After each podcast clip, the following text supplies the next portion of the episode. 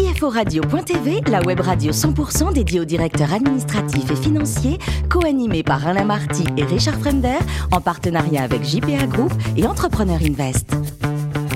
Bonjour à toutes et tous, bienvenue à bord de CFORadio.tv. Vous êtes 11 000 DAF et dirigeants d'entreprise abonnés à notre podcast. Merci à toutes et à tous d'être toujours plus nombreux à nous écouter chaque semaine. Vous savez que vous pouvez, vous devez réagir sur nos réseaux sociaux et notre compte Twitter CFORadio-du-bas TV.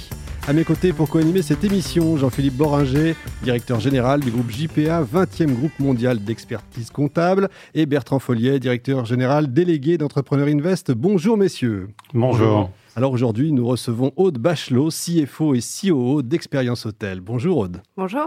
Alors vous êtes francilienne, vous, la finance, c'est depuis que vous êtes toute petite, hein, vous jouiez à la caissière, c'est ça? Tout à fait. Racontez-nous un petit peu quand même, parce que c'est étonnant. Euh, bah, c'est vrai que tout ce qui était euh, chiffres, déjà, bon, tout ce qui était mathématiques, c'était ma partie de, de, de plaisir. Je m'amusais à faire des exercices en plus que ce que demandaient les professeurs. Incroyable. Oui. Et ça vous est, ça vous est resté et ça m'est resté tout Bon, alors première expérience en alternance pour un site web hôtelier, déjà, en tant que comptable. Vous restez 9 ans, ça vous a permis de voir à peu près tous les rouages de, de ce métier? Tout à fait, oui, ça m'a permis justement de, de partir aussi dans de l'opérationnel, mais aussi de suivre euh, des hôteliers euh, dans leur euh, gestion du budget. Donc c'est vrai que ça m'a beaucoup appris. Très bien. Ensuite, une société de robotique, Induct, c'est ça? En tant qu'office manager, vous étiez en lien avec le, le DAF Le DAF, tout à fait. Vous oui, faisiez quoi exactement? Bon, ben, moi je faisais bon sa saisie comptable et ouais. puis j'étais son assistante en fait. Donc je traitais euh, toute la partie avec lui, euh, ce qui a été très formateur. Et enfin, deux ans plus tard, avec des collègues, vous allez fonder Expérience Hôtel. Là, faut nous raconter qu'est-ce que c'est. Alors, Expérience Hôtel, c'est un CRM euh, hôtelier. Donc CRM, on sait ce que ça veut dire ou pas. Customer Relationship Manager. Voilà, euh, mais qui est vraiment spécialisé dans, dans l'hôtellerie. Et euh, le but, c'est d'offrir des outils euh, digitaux aux hôtels, surtout les indépendants dans un premier temps, euh, ça leur permettait de pouvoir vraiment avoir accès à ces outils-là qui pouvaient, sur lesquels c'était un peu difficile. Ça veut dire qu'ils n'en avaient pas, donc concrètement? Non, non, non. Il y avait un système de gestion des réservations où ils avaient des profils clients, mais le problème, c'est que ces profils clients n'étaient pas du tout euh, traités et, euh, et, regroupés, en fait. Et puis c'était a posteriori tout ça, c'était après, c'est oui. ça, une fois qu'ils n'étaient pas. Oui. Oui, voilà, mais en fait, bon, on peut les récupérer avant les réservations. Donc, il y avait beaucoup de systèmes qui se créaient pour générer de la réservation pour les hôtels.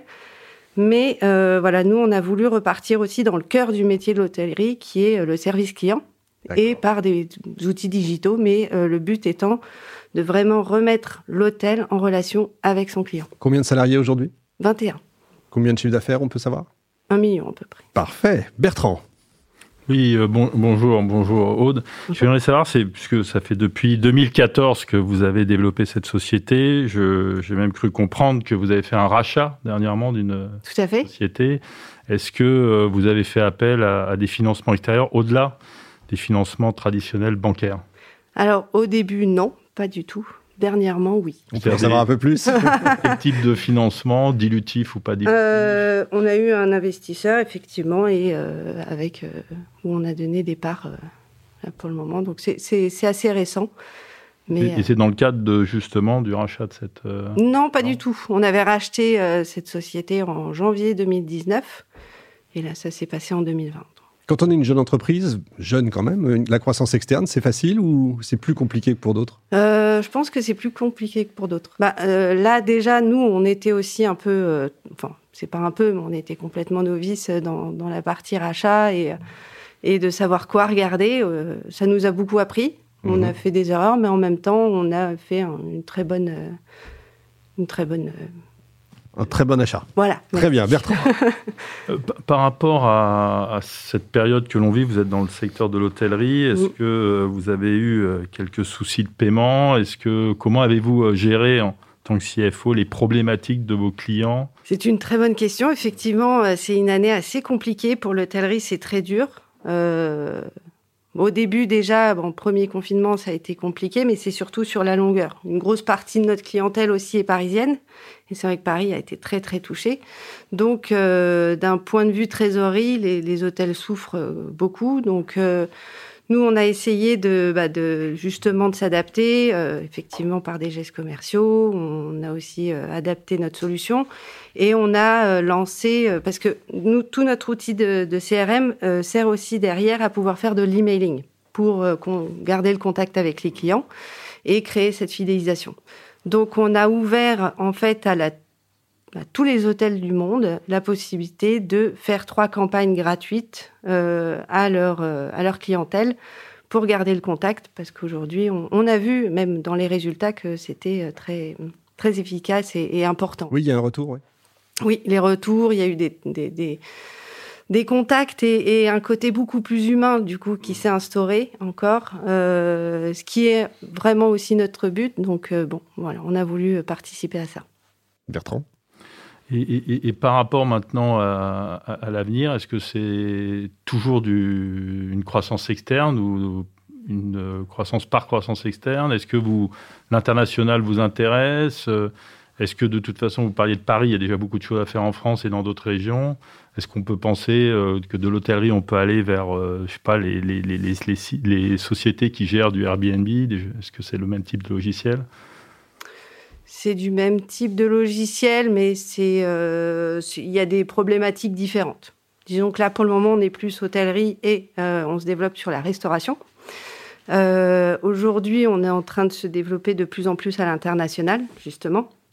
Donc, on veut plus viser l'Europe pour le moment, mais on a quand même eu des, contrats sur, sur les États-Unis, sur voilà, donc euh, on se développe aussi sur, cette partie-là, même si effectivement il y a déjà beaucoup euh, d'hôtels euh, en France. Bon, Jean-Philippe.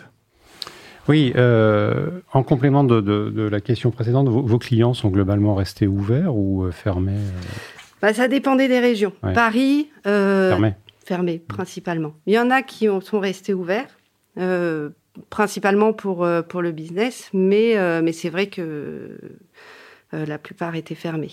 Après, il y en a eu plusieurs pendant le premier confinement qui, se sont fermés euh, dans, toute la France, mais pendant l'été, ils ont fait des très bons chiffres, voire même des meilleurs chiffres que les années précédentes. Ah. Euh, bah, tous ceux qui sont sur la côte, les, mmh. gens ont, envie, ont encore plus envie voilà, de, de, voyager. Donc, bon, ce qui est bon signe pour le futur, mais actuellement, ils en pâtissent encore de nouveau en fait avec le nouveau confinement. J'ai entendu 20 euh, salariés, 1 million de, de chiffre d'affaires. Le seuil de rentabilité, il est, il est fixé à peu près à quel, euh, à quel niveau? Euh, En ce moment Non, en rythme hors, hors en, temps normal. En normal, ouais. le seuil de, en pourcentage, vous voulez? Oui, ou en chiffre d'affaires parce que 21 salariés, ça fait du monde. C'est du monde, mais en fait, là, on est passé à 21 salariés. Il faut savoir qu'avant, on ne l'était pas forcément. Mmh.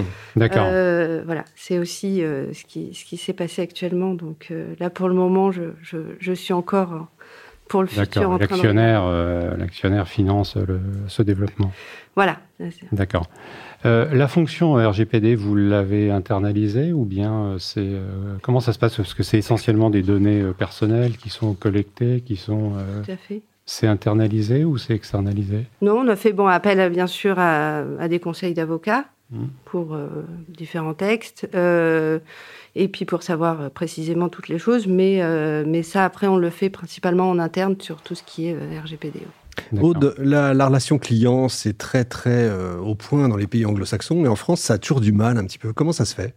Est-ce que ça va changer? Est-ce que c'est en train de changer? C'est en train de changer en fait. C'était, c'est vrai que quand nous on est arrivé sur le marché avec notre produit, c'était pas quelque chose qui était euh, très connu, très très demandé même. Euh, on a dû un peu montrer qu'il fallait le, faire. Aujourd'hui, euh, aujourd'hui, c'est connu et justement, euh, on peut plus passer d'une solution comme la nôtre aujourd'hui pour en France. Alors, vous avez adoré New York, il paraît. Oui. Qu'est-ce qui vous a le plus plu dans cette ville? La gare? la, gare, bien sûr. Oui. Hein. Ça, la gare, elle est, elle est incroyable. Euh, moi, ce qui m'a plus plu, bon, c'est peut-être un peu bateau, mais euh, je, je, suis très euh, série et télé. Ah, ils la vendent bien leur ville. Hein. Voilà. Donc, c'était l'impression de se retrouver dans un film quand j'étais là-bas, et c'est vrai que c'était assez magique. Bon, il paraît que vous êtes la championne du monde de la tartiflette. vous avez un ingrédient secret, c'est quoi? Non, j'ai pas d'ingrédient secret, mais je me débrouille bien, en tout cas. On veut la recette. À chaque fois. On veut la recette. je vous l'enverrai. D'accord. bon, et enfin, vous soutenez le, SAMU et la Croix-Rouge Oui, tout à fait. Par conviction, depuis toujours Oui, oui, depuis toujours. Même euh, bah, tout ce qui est Resto du Cœur, euh, ma mère euh, participait beaucoup justement au Resto du Cœur et c'est quelque chose que j'aimerais pouvoir faire aussi, voilà, d'aider tous ces, tous ces organismes. Eh ben c'est très bien, ne changez rien. Merci beaucoup Aude, merci également à vous Bertrand, Jean-Philippe. Fin de ce numéro de CFORadio.tv. Retrouvez toute notre actualité sur nos comptes Twitter, LinkedIn et Facebook. On se donne rendez-vous mercredi prochain, 14h précise, pour accueillir un nouvel invité de la semaine de CFO Radio.tv, une production B2B Radio.tv en partenariat avec JPA Group et Entrepreneur Invest.